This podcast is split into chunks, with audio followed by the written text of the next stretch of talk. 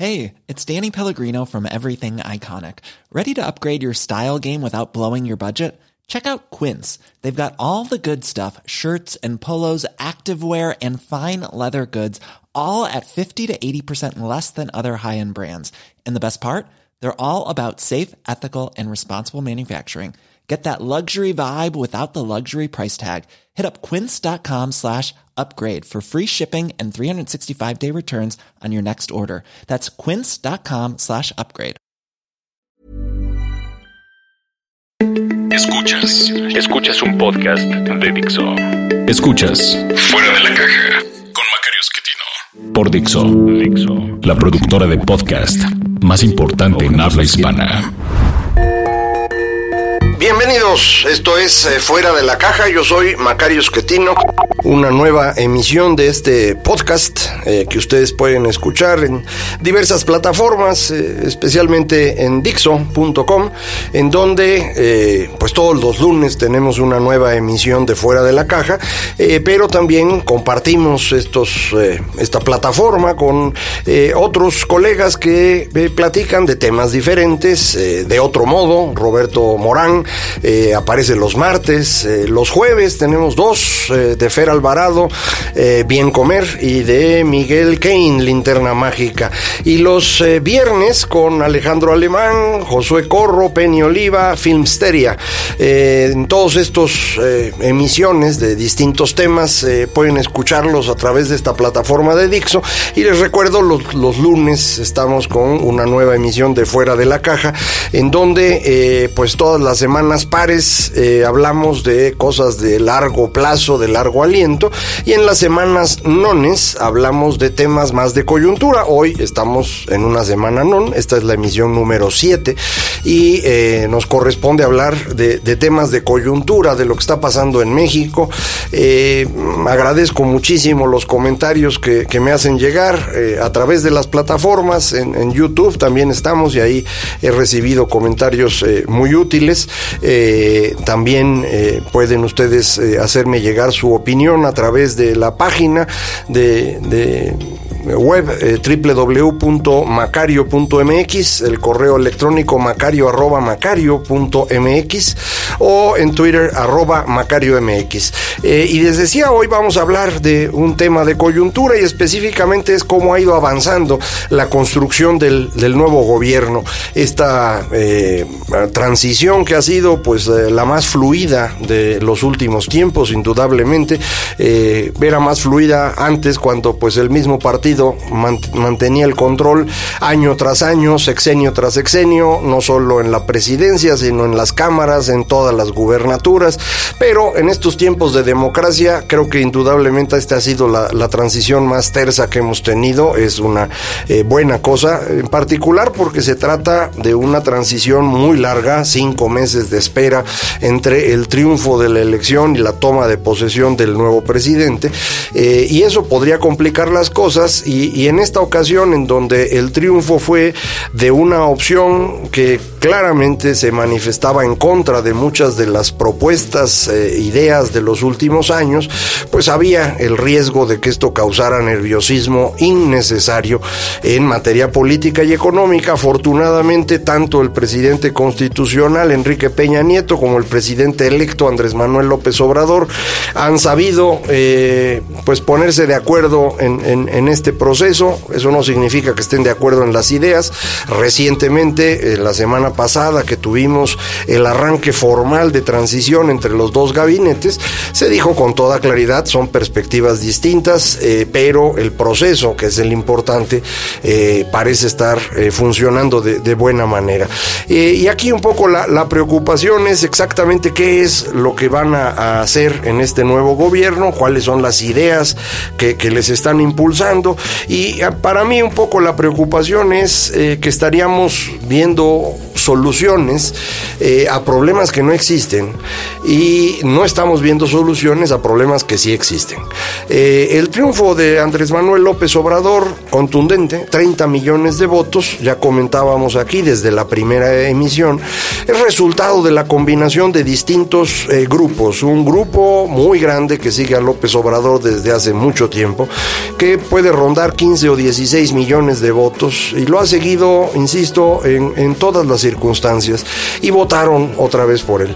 Eh, pero a estos 16 millones se sumaron otros dos grupos que no habían votado por él en, eh, ocasiones anteriores y que son los que le dieron el triunfo hoy.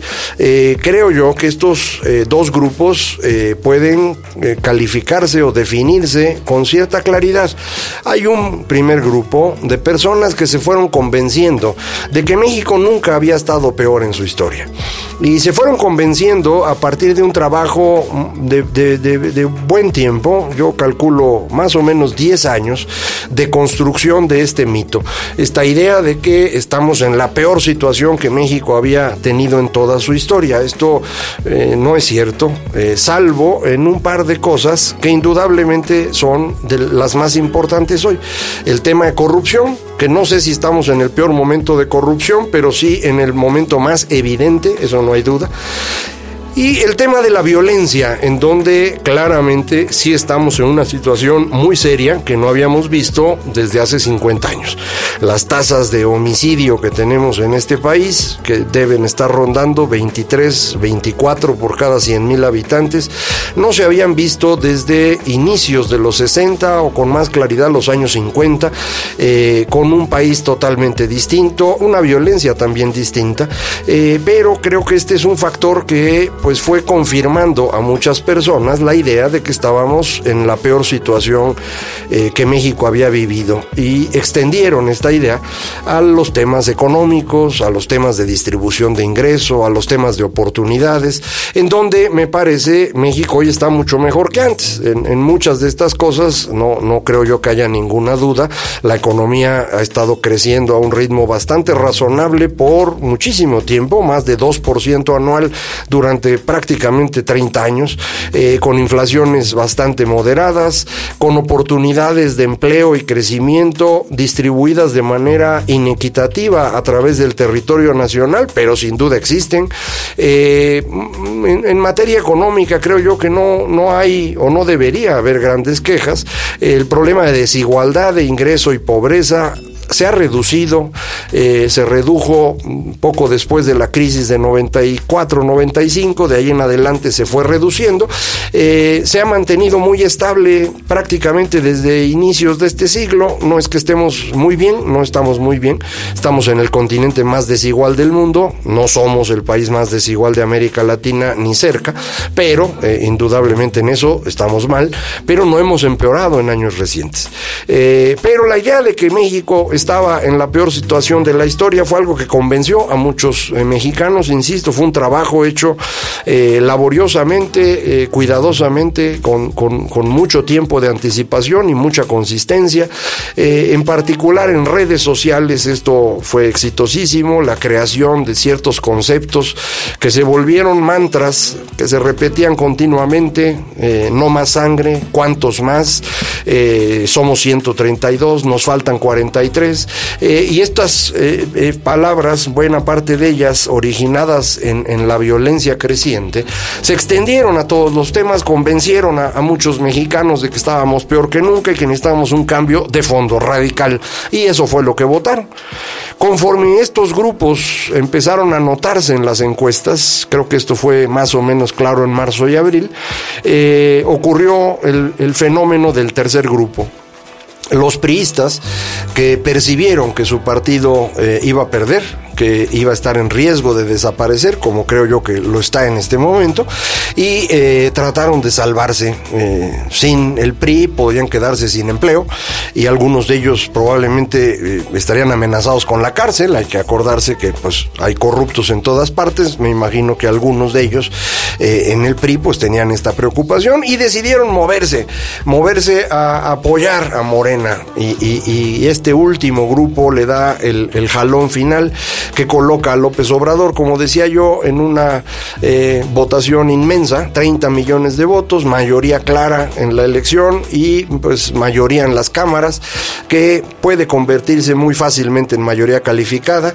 puesto que hubo la elección de 26 congresos locales, eh, Morena logra ganar al menos 20, 16 de ellos en estados en donde los eh, eh, gobernadores perdieron todo, y entonces están construyendo ahora una estructura política territorial con 32 coordinadores generales de, de los delegados federales y 300 coordinadores regionales que coincidirán, me imagino, al menos así parece, con los distritos electorales, una estructura orientada al control político absoluto del país en manos de López Obrador. Esto es interesante porque en las últimas semanas antes de la elección, el Obrador había anunciado que los cambios profundos no ocurrirían sino hasta eh, tres años después. Eh, y eso porque él no pensaba ganar la mayoría. Creo que quería construir la mayoría entre 2018 y 2021, obtenerla en la elección intermedia y a partir de entonces llevar a cabo la gran transformación. Se le aceleraron los tiempos, eh, tiene que hacerlo desde ahorita y creo que lo está haciendo. En términos políticos es indudable, no solo el control de las dos cámaras y este control territorial que le acabo de comentar, también el control de los sindicatos a través de ofertas muy específicas, la, eh, frenar la reforma educativa y echarla atrás para con esto tratar de, obtener control del sindicato de maestros, eh, frenar la reforma energética y meterle más dinero a Pemex e incluso construir una nueva refinería para con esto eh, jalarse al sindicato de, petroleros, la llegada de Napoleón Gómez Urrutia para hacer lo mismo con los mineros. creo que veremos una negociación alrededor de esta famosa descentralización de la administración federal que no va a ocurrir de manera muy relevante y pues se va a vender como una negociación y esto le va a permitir acercarse a la FEDSE, a la Federación de Sindicatos de Trabajadores al Servicio del Estado y con esto ir reconstruyendo este gran sistema corporativo que le permitió al PRI gobernar a México durante décadas y me imagino esa será la aspiración de López Obrador, no tendría nada de extraordinario. Los políticos eso es lo que buscan, el poder eh, y ese es el objetivo inicial. Después del poder viene lo demás. Y aquí es donde me parece podemos entender, ahora sí, las ofertas de política pública que se han estado haciendo. Eh, creo que López Obrador eh, está tratando de moverse en tres dinámicas distintas. Por un lado, respetar o que parezca que se respeta lo que se propuso en campaña. No echar atrás promesas de campaña, sino fingir que se cumplen, en algunas cumplirlas cuando se pueda, pero si no, que parezca que se está cumpliendo. En segundo lugar, esta concentración de poder a la que me refería. Y en tercer lugar, la variable que ajusta todo es eh, precisamente la política pública. Un buen ejemplo, creo yo, es el aeropuerto. Eh, tiene que parecer que se cumple lo que dijo. Dijo muchas cosas sobre el aeropuerto. Dijo que lo iba a cancelar, dijo que lo iba a poner a consulta, dijo que iba a revisar los contratos, dijo que lo iba a concesionar. Pues de estas opciones elige el tema de la consulta. No va a ser una consulta, porque para eso tendría que esperarse a 2021, hacerlo a través del INE, etcétera. Entonces va a ser una encuesta y esto le va a permitir pues tener más o menos claro en qué dirección eh, tiene que moverse. Las encuestas que se hicieron sobre el aeropuerto hace algunas semanas indicaban que la mayoría de los mexicanos prefería que continuara la construcción. Creo que eso es lo que al final va a querer hacer López Obrador, pero pues se va a librar de tomar esa decisión haciendo esta encuesta, eh, viendo cómo a través de la encuesta se le da la posibilidad de que se continúe la construcción, pero la acotará revisando algunos contratos, concesionando partes, etcétera, y entonces se va a librar de este tema. Es decir, la política pública queda subordinada a la apariencia de que se cumplen las promesas de la elección. Eh, lo mismo ocurrirá en, otros temas, insisto, así es como vamos a, estar viendo decisiones en distintos temas que van a estar eh, resultando fundamentalmente de los dos objetivos básicos del señor López Obrador, la apariencia del cumplimiento de promesas de campaña y la concentración de poder. Alrededor de esto va a tomar las decisiones. Note usted cómo la gran mayoría de las propuestas eh, que tiene de política pública López Obrador están orientadas al sur de México. Ahí es el tren Maya, ahí es eh, el tren que va a conectar eh, Salina Cruz y Coatzacoalcos para aprovechar el istmo. ahí está también la refinería de Dos Bocas en Tabasco, ahí cerquita de, de Coatzacoalcos. en buena medida por eso ha estado hablando de las becas para los estudiantes de educación media superior y la posible construcción de 100 universidades nuevas. Eh, son promesas orientadas al sur de México, eh, en donde está su voto fuerte, el voto duro, estos 16 millones que le comentaba, eh, y en donde está lo que él entiende. Él es una persona que ha viajado por todo el país, conoce todos los municipios, los ha conocido al menos dos veces, creo que pronto estará dando una tercera vuelta o la cuarta, no sé en cuál va, pero esto no significa que entienda lo que ocurre en distintas partes del país. creo que él tiene una perspectiva que construyó en el transcurso de su vida, la eh, consolidó en los años 70 cuando conoce la capital del país y la universidad y, creo que sigue pensando que vivimos en esa época. Eh, sin duda el sur de México mm, no es muy distinto hoy de cómo era en los años 70 ni como era en el siglo XVII. Eh, ese es parte del problema del sur de México y eso creo yo es el origen de un avance económico muy lento, de una gran pobreza, de una gran desigualdad, a diferencia de lo que ha ocurrido en el norte del país. Para que tenga usted una idea más clara de, lo que ha pasado en los últimos años, de cuando firmamos el Tratado de Libre Comercio y entró en vigor, 1994, 1995, de entonces a la fecha, las personas que viven al norte del paralelo 20, es decir, al norte de la Ciudad de México, incluyendo el estado de Yucatán y la mitad de Campeche y Quintana Roo, la mitad de Veracruz, toda esa parte, eh, el, ingreso de las personas en esa región se ha incrementado en 15%, en términos reales por persona. En cambio, las personas que viven al sur de este paralelo, en el transcurso de estos... Eh, 25 años, han perdido el 10% de su ingreso. Eh, por eso cuando uno va al sur de México y critica el neoliberalismo y las reformas, eh, pues va a recibir apoyo popular, porque evidentemente en estos 25 años a la gente que vive en el sur de México le ha ido mal, no, eso no hay duda, y a la gente que, ha habido, ah, eh, que vive en el norte de México le ha ido bien. son los dos países que tenemos desde siempre y que ahora se van separando cada vez más rápido. frente a eso, lo platicábamos en otro en otras plataformas, porque no teníamos podcast en, aquella, en aquel tiempo. Eh, frente a este, estas dos dinámicas, la propuesta que a mí me más inteligente es cómo le hago para jalar al sur y moverlo en la dinámica que se está moviendo al norte. Eh, esa no parece ser la perspectiva de López Obrador. Él más bien está pensando en cómo desarrollar al sur desde la lógica que se tenía en los años 70. Eh, y el norte pues no parece tener ofertas en absoluto. No, no he visto hasta este momento alguna idea que tenga que ver con el norte de México. Es una excelente noticia eso, porque el norte está funcionando sin necesidad que el gobierno se meta, así que mejor si los dejan en paz, yo creo que seguirán creciendo y eso ayudará al país en su conjunto. La única oferta que hizo del norte, ahora la recuerdo, es esta idea de la zona libre en la frontera, una muy mala idea.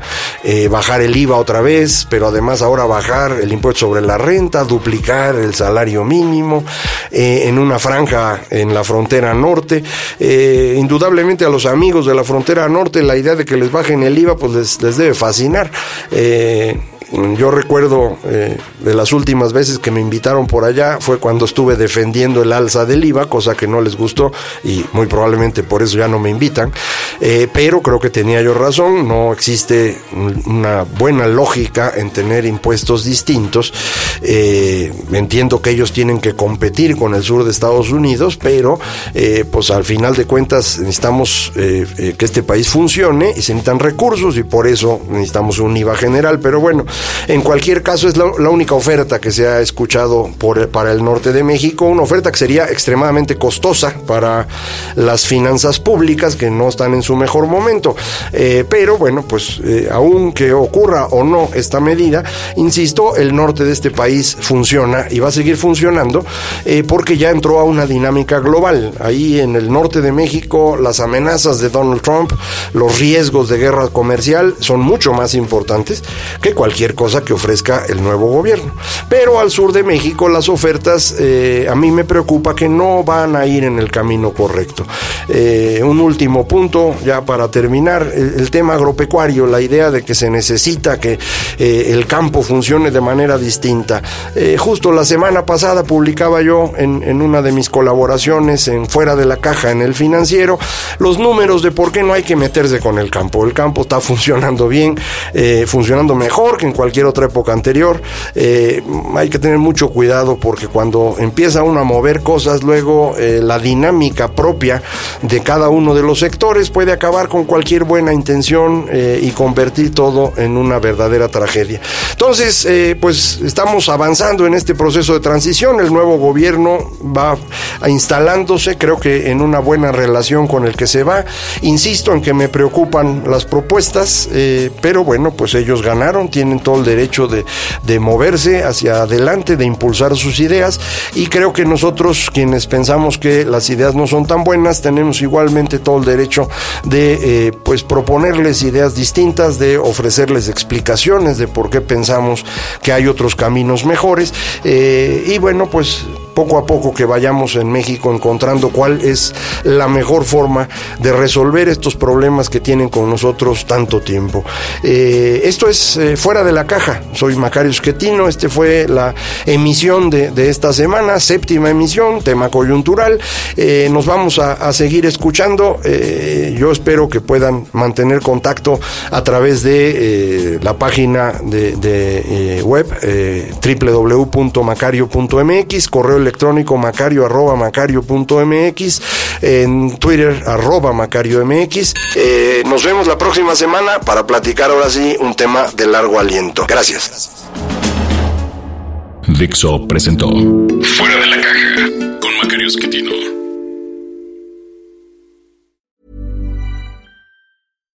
Hi, I'm Daniel, founder of Pretty Litter. Cats and cat owners deserve better than any old fashioned litter. That's why I teamed up with scientists and veterinarians to create Pretty Litter. Its innovative crystal formula has superior odor control and weighs up to 80% less than clay litter. Pretty Litter even monitors health by changing colors to help detect early signs of potential illness. It's the world's smartest kitty litter.